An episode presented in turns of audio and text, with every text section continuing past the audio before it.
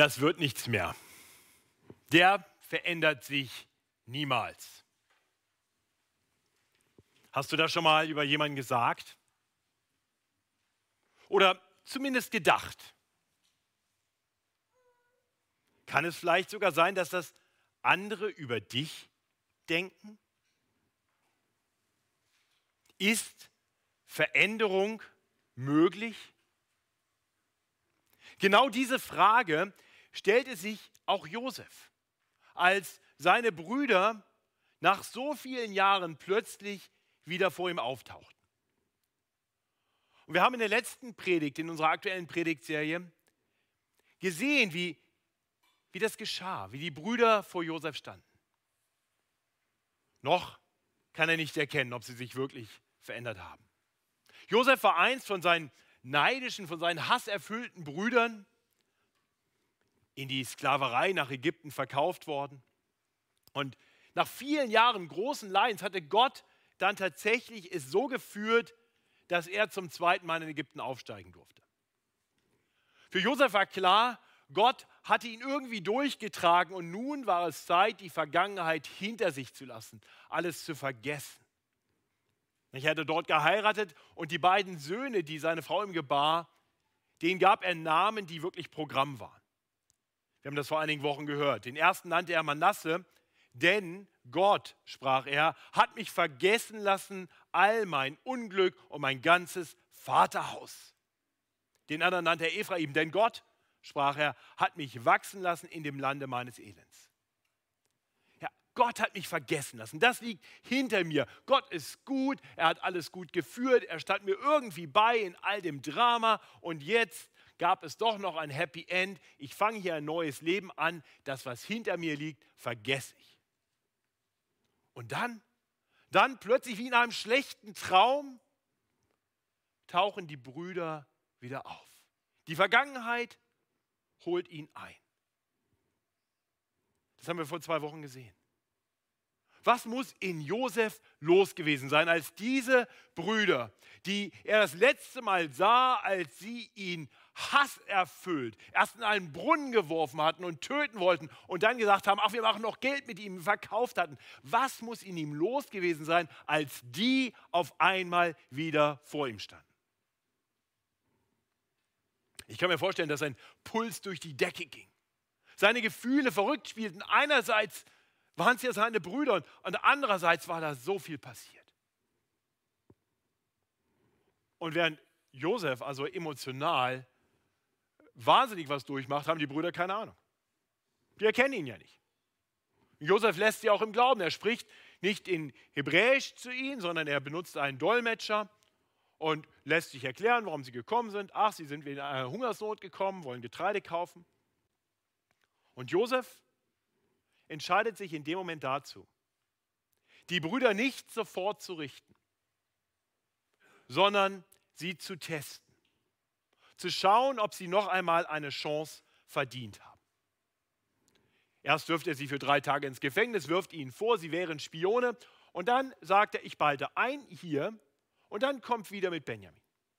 Simeon wird eingesperrt, die anderen werden nach Hause gesandt, um seinen einen Vollbruder Benjamin, den einzigen anderen Sohn von Rahel und Jakob, zu bringen.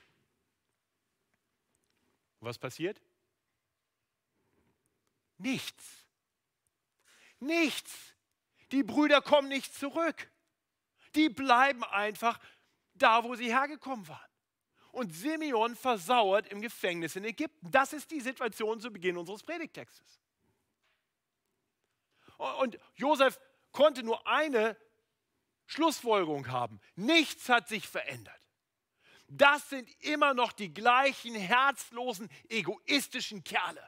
Monster wirklich.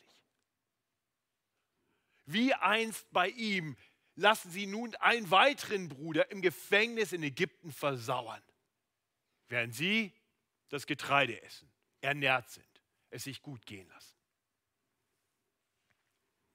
Was er nicht wissen konnte.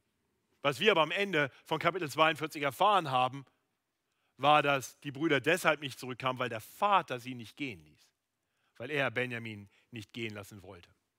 Und damit kommen wir zu unserem heutigen Predigtext. Und bevor wir uns diesem Text zuwenden, möchte ich mit uns beten. Himmlischer Vater, wir wollen dich bitten, dass du uns durch diesen langen Predigtext ansprichst, dass du uns erkennen lässt, dass Veränderung wirklich möglich ist. Dass du uns erkennen lässt, wie du gerade Lebensumstände oft so führst, dass Menschen an den Punkt gebracht werden, wo sie einer Veränderung gar nicht mehr aus dem Weg gehen können. Herr, wir wollen dich bitten, dass du uns das so ins Herz schreibst, dass wir neue Hoffnung bekommen, für uns selbst und für andere. Und so, dass wir, in welche Lebensumstände auch immer du uns führst, wir erkennen, dass du damit etwas vorhast. Und so bitten wir dich, dass du durch dein heiliges Wort sprichst, dass du zu unseren Herzen sprichst. Tu du unsere Herzen auf. Sprich du, o oh Herr, deine Diener hören. Amen. Die Predigt heute ist ganz einfach strukturiert. Ich möchte mit uns die drei wesentlichen Akteure betrachten und jeweils schauen, was Gott in ihnen und in ihren Lebensumständen tut. Und in all dem wollen wir lernen für uns, hier und heute. Wir sehen zuerst auf den Vater, auf Jakob. Dann betrachten wir Judah und die anderen zehn Brüder. Und dann wenden wir uns Josef zu. Ja, zuerst Jakob. Jakob war nie über den Verlust seines Lieblingssohnes hinweggekommen. Er war ja davon überzeugt, dass Jakob wilden Tieren zum Opfer gefallen war, weil seine Brüder, äh, seine anderen Söhne, also Josefs Brüder, ihm den Mantel von Josef gebracht hatten, der Blut durchtränkt war und den Vater in diesem Glauben ließen. Und ich kann mir vorstellen, dass Jakob sich selbst Vorwürfe machte. Ja, er hatte immerhin diesen 17-jährigen Jungen alleine losgesandt, um zu seinen älteren Geschwistern zu reisen, mehrere Tage durch die Wildnis zu ziehen. Jakob war untröstlich. Am Ende von Kapitel 37, als er das erfährt, heißt es auch, er wollte sich nicht trösten lassen. Er war nicht bereit, sich trösten zu lassen. Er war verbittert. Und er blieb verbittert. Und als jetzt die Söhne aus Ägypten zurückkommen mit Nahrung, aber ohne Simeon, da weckt das in ihm die alten Erinnerungen. Die alte Verbitterung steigt wieder in ihm auf. So sagt er zu seinen Söhnen, ihr beraubt mich meiner Kinder. Josef ist nicht mehr da. Wohlgemerkt, das ist 22 Jahre her. Josef ist nicht mehr da, Simeon ist nicht mehr da und Benjamin wollt ihr mir auch wegnehmen. Benjamin ist der eine Sohn, den er nicht mitgeschickt hatte. Warum? Weil Jakob immer noch der gleiche ist. Nicht nur, dass er verbittert geblieben ist, er ist immer noch ein Vater, der einen Sohn über alle anderen erhebt. Einen Sohn, an den er sich klammert. Benjamin ist der andere Sohn von Rahel, seiner besonders geliebten Frau. Und Benjamin nimmt sofort die Position Josefs ein. Er ist jetzt der privilegierte Sohn, der allen anderen vorgezogen wird. Und die Brüder bekommen das zu spüren. Ihr geht nach Ägypten den beschwerlichen Weg, ihr besorgt Nahrung, Benjamin bleibt hier. Und uns muss klar sein, Benjamin ist kein kleiner Junge mehr. Es gibt manchmal so Darstellungen in Kinderbibeln, wo dann Benjamin so halbwüchsig daneben steht. Also uns muss klar sein, Benjamin war schon lange geboren, als Josef damals verkauft wurde in die Sklaverei. Das wissen wir aus der Bibel, ganz klar. Und das alles war jetzt schon 22 Jahre her. Das heißt, Benjamin war wahrscheinlich so um die 30. Der hatte selber schon geheiratet, hatte selber schon Kinder. Aber Papa Jakob packt ihn in Watte. Er klammert sich an ihn. Er kann ihn nicht loslassen. Er lässt lieber seinen anderen Sohn Simeon versauern, als dass er Benjamin mitschickt. Ich glaube, wir kennen das. Menschen wie Jakob gibt es auch heute noch. Vielleicht sind deine eigenen Eltern ein bisschen so. Oder vielleicht bist du selbst ein bisschen so.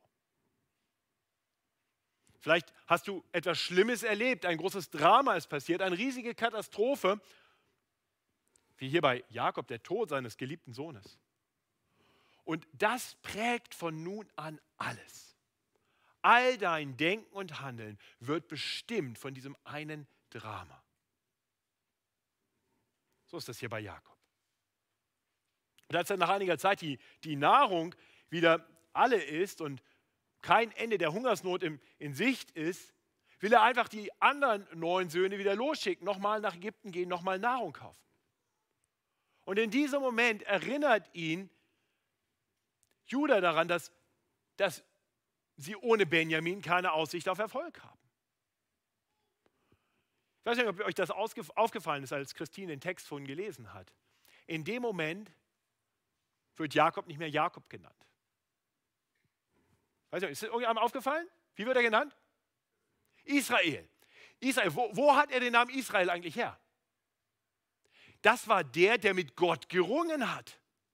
Und jetzt beginnt genau das. Ich glaube, dieser Namenswechsel von Jakob zu Israel signalisiert für uns, hier kommen wir in die Situation, wo Jakob auf einmal anfängt, wieder mit Gott zu ringen. Es muss ihn quasi innerlich zerrissen haben. Er hat, er hat zwei schlechte Optionen. Die eine ist, Benjamin, den er doch so liebt und den er in Watte packen möchte, an den er sich so klammert, diesen Benjamin loszulassen, was er gar nicht kann, weil seine Hände nicht öffnen können. Oder aber die ganze Familie verhungert. Was für eine ausweglose Situation. Was für eine innere Spannung, in der er hier lebt. Was für ein Ringen. Vielleicht kennst du das. Vielleicht ist es bei dir ganz ähnlich. Vielleicht auch ein Kind, an das du, das, an das du dich klammerst, dass du nicht, nicht in Gefahr gehen sehen möchtest. Wo, wo du vielleicht ahnst, dieses Kind trifft schlechte Entscheidungen und, und du willst alles tun, damit das nicht geschieht. Und, und du merkst, wenn ich jetzt noch weiter klammer, dann verliere ich das Kind ganz. Vielleicht ist die Situation bei dir ganz anders. Vielleicht bist du alt geworden und merkst eigentlich, dass du aus Altersgründen nicht mehr alleine leben kannst. Und, und doch kannst du dich von, von der liebgewonnenen Umgebung, von, von deiner Wohnung nicht trennen. Oder, oder vielleicht lebst du in einer Beziehung, von der du eigentlich weißt, dass es nicht Gottes Willen entspricht, aber, aber,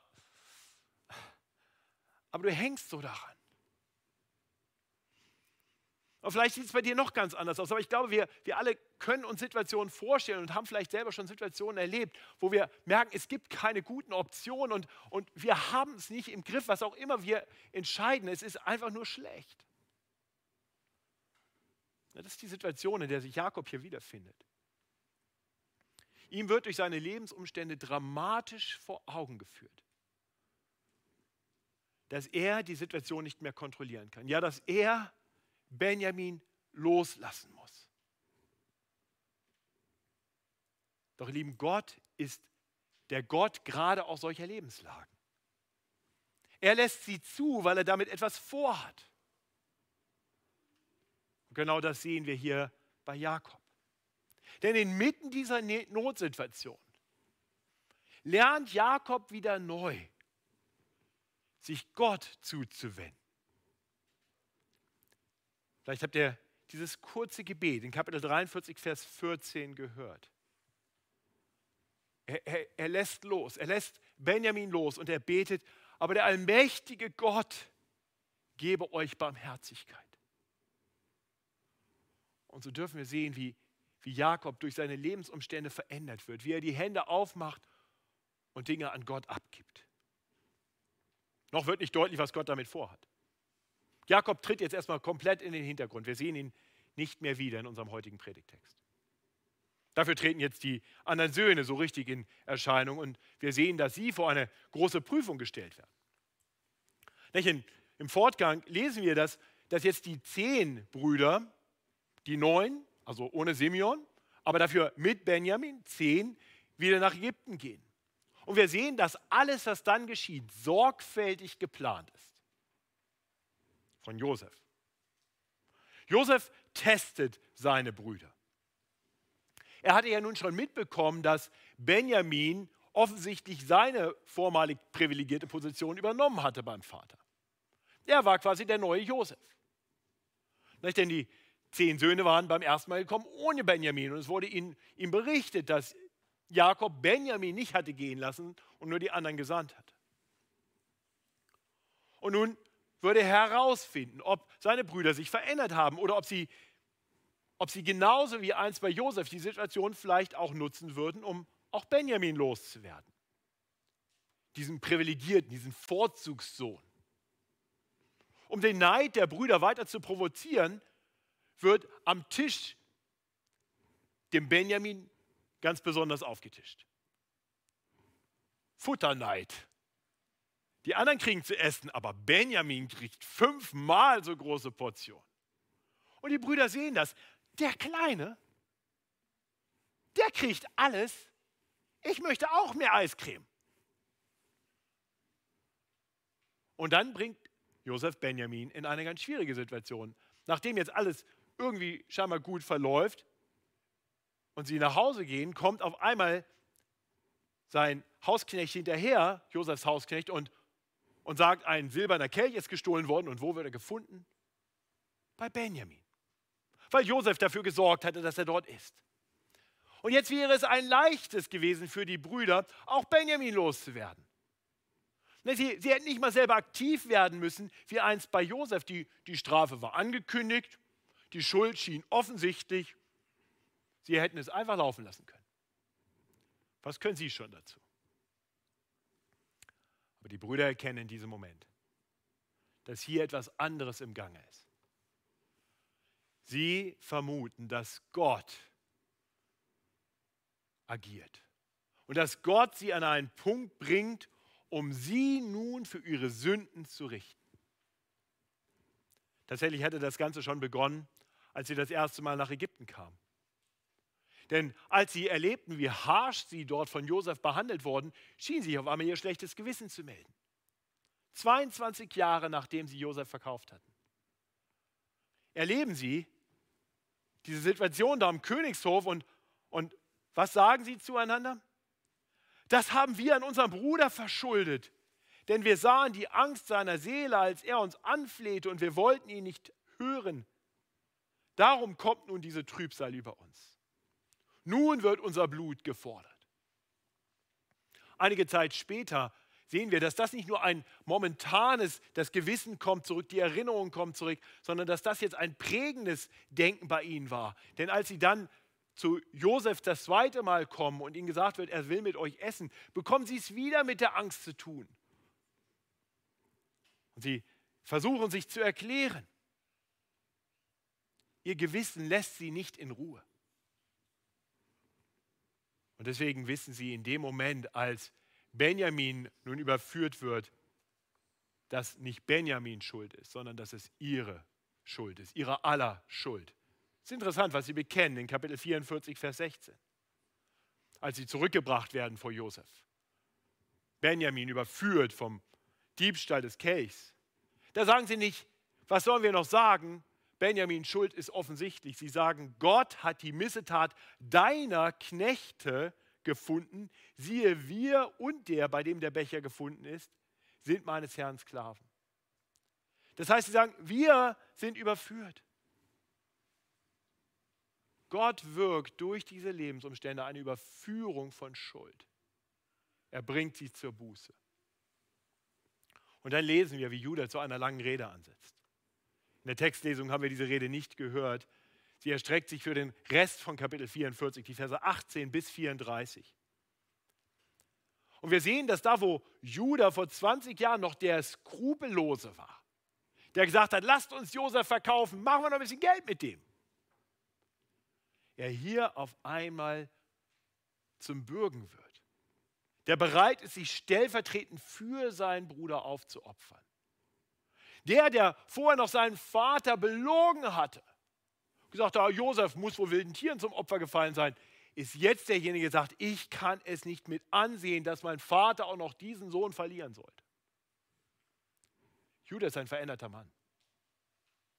Wir haben schon vor einigen Wochen darüber nachgedacht, wie schon in Kapitel 38 durch Tama bei ihm eine gewisse Veränderung geschehen ist. Und dieses ganze Tama-Ereignis war wahrscheinlich ganz kurz vor dieser Reise. Judas ist ein veränderter Mann. Und so beendet er seine Rede in den Versen 33 und 34 von Kapitel 44. Lass deinen Knecht, damit meint er sich selbst, hier bleiben, an des Knaben, also an Benjamins Stadt, als Sklave meines Herrn und lass den Knaben mit seinen Brüdern hinaufziehen. Denn wie soll ich hinaufziehen zu meinem Vater, wenn der Knabe nicht mit mir ist? Ich könnte den Jammer nicht sehen, der über meinen Vater kommen würde. Ihr, ihr Lieben, wir sehen hier, wie Gott durch die schweren Lebensumstände Judah und wohl auch seine Brüder dazu bringt, dass sie ihre eigene Schuld eingestehen. Wir sehen, wie Gott durch diese gesamte Situation Judah vollkommen verändert. Veränderung ist möglich. Da, wo Gott anfängt, unser Gewissen wieder zu schärfen.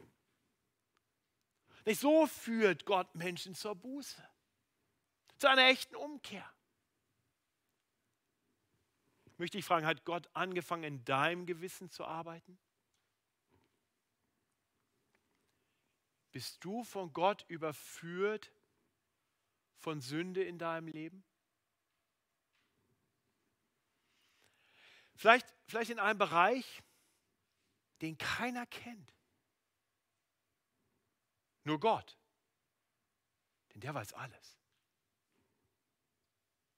Merkst du, wie, wie Gott dir keine Ruhe lässt? Wie die Sünden der Vergangenheit anklopfen? Dein Gewissen dich plagt? Vielleicht denkst du, da kann man nichts mehr machen. Ich, ich, ich komme nicht aus meiner Haut, ich kann mich nicht ändern. Vielleicht denkst du, dass die Sünde zu mächtig ist. Oder dass es einfach zu spät ist. Aber ich möchte dich ermutigen. Ich möchte ermutigen mit diesem Bericht von Judah. Siehst du, es ist nie zu spät. Wir sehen hier, dass die Umkehr auch nach über 20 Jahren noch möglich ist. Und so wie Gott Judah zur Buße führt, möchte ich dich fragen, kann es sein, dass Gott in dir wirkt und dein Gewissen schärft, weil er auch dich heute noch verändern möchte? Er wird dir die Kraft geben, wenn du dich nur darauf einlässt. Wenn du dein Gewissen nicht unterdrückst, sondern ihm Raum gibst. So hat Gott das damals getan bei Judah und den anderen Brüdern. Und so ist Judah bereit, sich selbst aufzuopfern. Er ist bereit, selbst als Sklave in Ägypten zu bleiben. Er ahnt noch gar nicht. Er ahnt noch gar nicht, wie, wie Gott gerade diese Veränderung, die er in ihm gewirkt hat, nun nutzen will, um ihn zu segnen. Genau das sehen wir dann im Fortgang in Kapitel 45. Nicht als Josef hört, wie Judah, der, der einst vorgeschlagen hatte, wahrscheinlich hatte diese Stimme immer noch in seinem Ohr, der einst vorgeschlagen hatte, ihn zu verkaufen nach Ägypten. Als er nun diese gleiche Stimme hört, wie sie, wie sie für Benjamin eintritt, da ist er tief bewegt. Ihn überwältigen seine Emotionen. Wir lesen zu Beginn von Kapitel 45. Da konnte Josef nicht länger an sich halten vor allen, die um ihn her standen. Und er rief, er rief, lasst jedermann von mir hinausgehen. Und stand kein Mensch bei ihm, als sich Josef seinen Brüdern zu erkennen gab. Und er weinte laut, dass es, Ägypt, dass es die Ägypter und das Haus des Pharao hörten und sprach zu seinen Brüdern, ich bin Josef lebt mein Vater noch? Seine Brüder konnten ihm nicht antworten, so erschraken sie vor seinem Angesicht. Da wo bei Josef das Herz, das vorher noch hart war, weich wird, da wo Josef neue Liebe kriegt für seine Brüder, da wo er in Tränen ausbricht, der wird seine Brüder auf einmal in Schockstarre. Und, und, und wissen gar nicht, was sie, was, was sie tun sollen. Sie sind verzweifelt. Sie denken, jetzt schlägt er zurück, jetzt sind wir dran. Denn sie wissen um ihre Schuld und sie wissen, sie haben Strafe verdient für ihre ungeheuerliche Sünde. Aber Josef versichert ihnen, dass er sie nicht strafen will, dass er keinen Groll hegt, sondern dass, sie, dass er sie Ganz im Gegenteil, tatsächlich aus ihrer Hungersnot erretten will. Sie sollen ihren Vater holen, sie sollen zu ihm kommen, es soll ihnen gut gehen. Er will für sie sorgen. Nicht so änderte der Predigtext, Kapitel 45, Vers 14 und 15. Und Josef fiel seinem Bruder Benjamin um den Hals und weinte. Und Benjamin weinte auch an seinem Hals. Und er küsste alle seine Brüder und weinte an ihrer Brust. Ist, ist das nicht großartig? Wenn du dich an jemanden schlimm versündigt hast, würdest du dir das nicht auch wünschen? So viel Gnade, so viel Vergebungsbereitschaft. Ja, sogar noch mehr.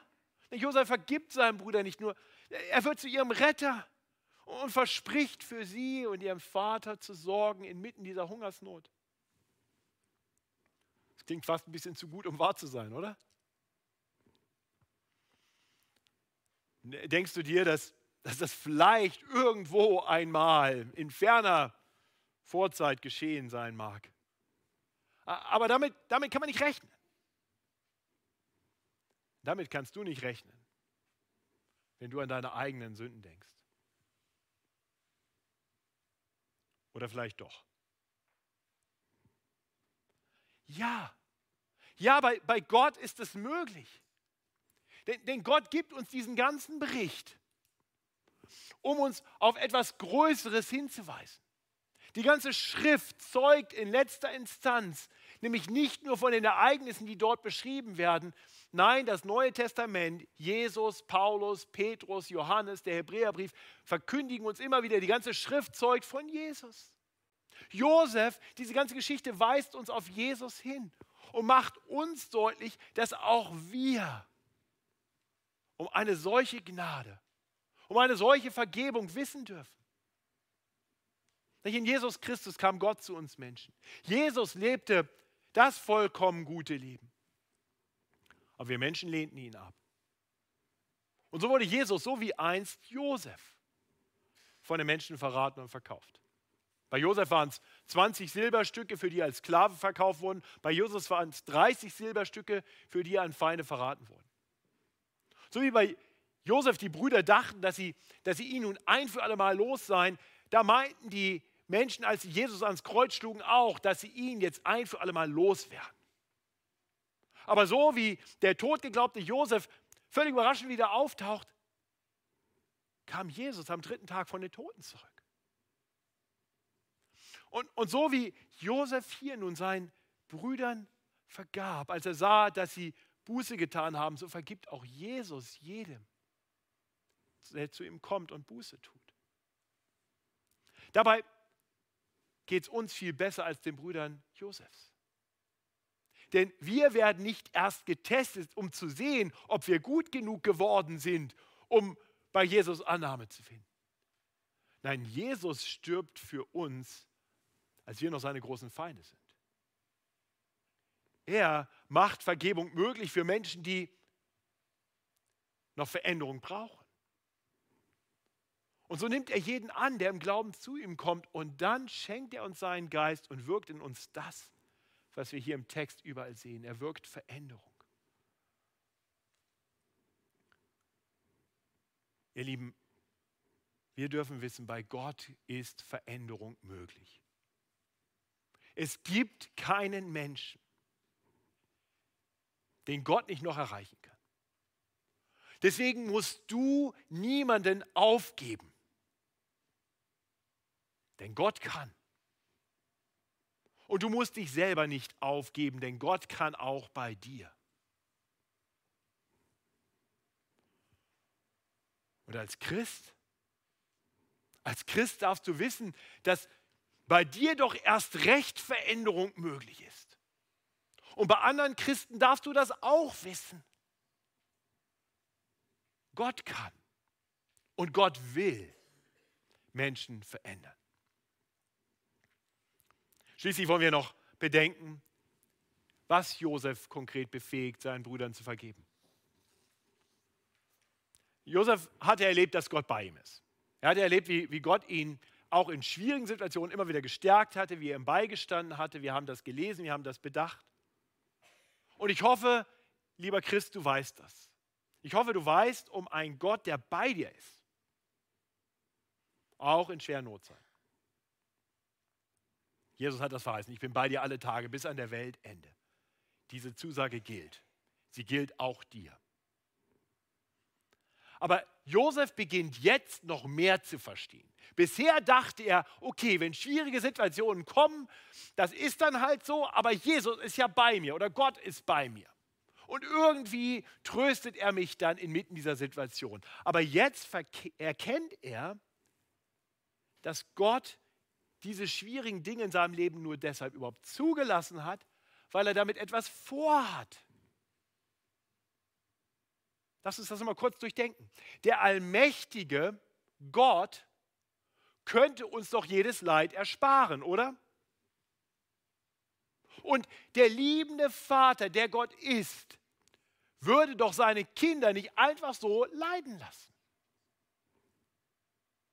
Ergo, wenn Gott seine Kinder leiden lässt, wenn Gott dir schwere Lebensumstände gibt, dann hat er damit etwas vor. Das ist das, was Josef hier erkennt.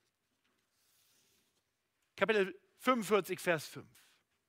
Josef spricht zu seinen Brüdern.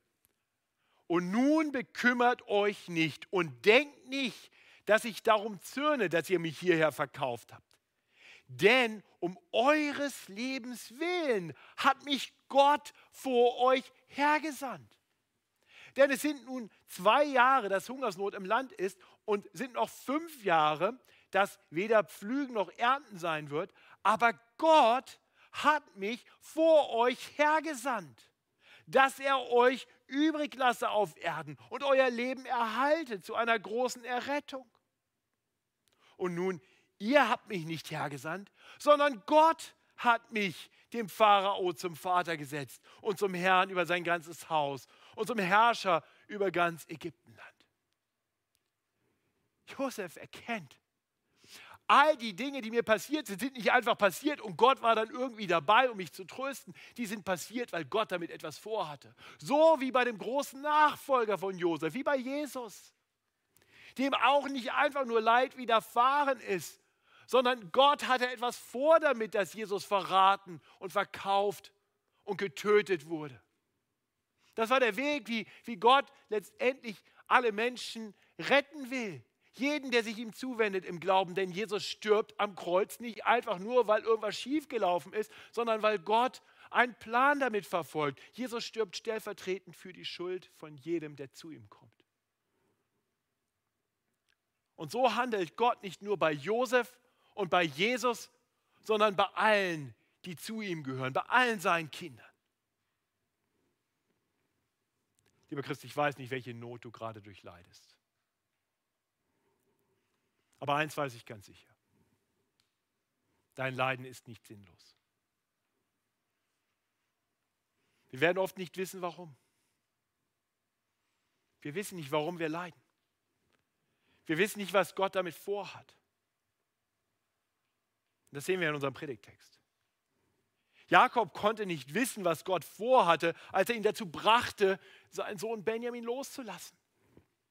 Er musste diese schwere Entscheidung treffen und durfte dann später erleben, gerade weil er Benjamin losgelassen hatte, in dieser herzzerreißenden Spannung, dass der ihm nicht nur Benjamin wiederbrachte, sondern sogar Josef, den totgeglaubten Lieblingssohn. Judah konnte nicht ahnen, wie, wie Gott sein Eintreten für Benjamin gebrauchen würde. Er, er tat, wozu sein Gewissen ihn drängte, obwohl er damit rechnen musste, dass es ernste Konsequenzen für ihn haben würde. Und durfte dann erleben, wie Gott genau das gebrauchte, um ihm eine gnädige Vergebung und Errettung zuteil werden zu lassen. Und Josef erkannte sicher nicht, warum er durch diese vielen Jahre des Leidens gehen musste. Als Sklave und im Gefängnis. Bis er dann erkan erkannte, dass Gott all das genauso geführt hatte, um ihn in diese Situation zu bringen, dass seine Familie gerettet wird. Stellt euch vor, die Brüder hätten ihn nicht verkauft. Stellt euch vor, sie wären zum Pharao gekommen und er hätte gesagt, wir haben gerade genug Nahrung für uns selbst. Sorry, aber nein, geht zurück und sie werden verhungert. Und Gottes Plan wäre am Ende gewesen. Aber nein, Gottes guter Plan führt durch das Leid hindurch. Und Josef darf das hier erkennen. Ihr Lieben, Gott wirkt zum Wohl aller seiner Kinder. Das lernen wir hier in diesem Predigtext und das verspricht uns Gott durch sein Wort, auch hier und heute. 2. Korinther 4, Vers 17 und 18 sind ganz treffende Worte für uns hier und heute. Und ich möchte dir sagen, wenn du persönlich noch nicht durch Leidensphasen gegangen bist, preis den Herrn. Wenn, wenn dir das, was ich bisher gesagt habe, weit weg erscheint, preis den Herrn. Aber es wird kommen. Es wird kommen. So sicher wie das Amen in der Kirche. Auch du wirst schwere Zeiten durchleiden müssen.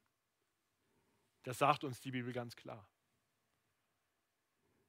Aber sie sagt uns eben auch, 2. Korinther 4, Vers 17, unsere Trübsal, die zeitlich und leicht ist, schafft in uns eine ewige und über alle Maßen gewichtige Herrlichkeit. Nun, das gilt nicht allen, das gilt denen, die wir sehen auf das Sichtbare, nicht auf das Sichtbare, sondern auf das Unsichtbare. Das heißt, das gilt denen, die auf Gott vertrauen. Seht ihr, die, diese Zusage gilt auch uns.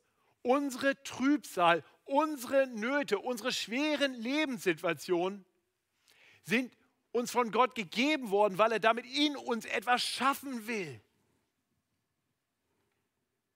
Und so dürfen wir wissen, was, was Paulus in diesem sehr bekannten Vers in Römer 8, Vers 28 schreibt, wir wissen, dass denen, die Gott lieben, alle Dinge zum Besten dienen.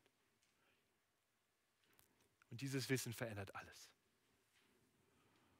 Mein Gebet ist, dass du das heute erkennst und dass du das tief in deinem Herzen verankerst für die Zeit, wenn du es wissen musst. Denk an Jakob. Denk daran, wie Trauer und Verbitterung weichen durften. Denk an die Brüder, an Judah. Und bedenke, wie Gott dein Gewissen schärfen möchte, um dich frei zu machen von Schuld. Und denk daran, wie Josef seinen Brüdern vergeben konnte, sodass auch du bereit wirst, denen zu vergeben, die dir Übles getan haben. Ich bete mit uns. Himmlischer Vater, danke für diesen langen und schwierigen Text. Dein Wort ist nicht immer leichte Kost, aber es ist gut, weil es uns realistisch zeigt, wie das Leben in dieser Welt aussieht. Herr, du hast uns in dieser Welt und du hast uns hier aus einem Grund. Und wenn wir in unserem Leben Leid und Not erfahren, dann dürfen wir wissen, dass dir nicht die Dinge unseres Lebens entglitten sind, sondern dass du in deiner ewigen Weisheit und Macht etwas damit vorhast. Hilf uns, dir zu vertrauen, als unserem himmlischen Vater, der uns liebt und der gerade auch durch die schwierigen Dinge, durch die Trübsal in unserem Leben, etwas Gutes bewirken möchte. Und so wollen wir uns ganz bewusst deiner Gnade anbefehlen und auf deine Treue vertrauen. Amen.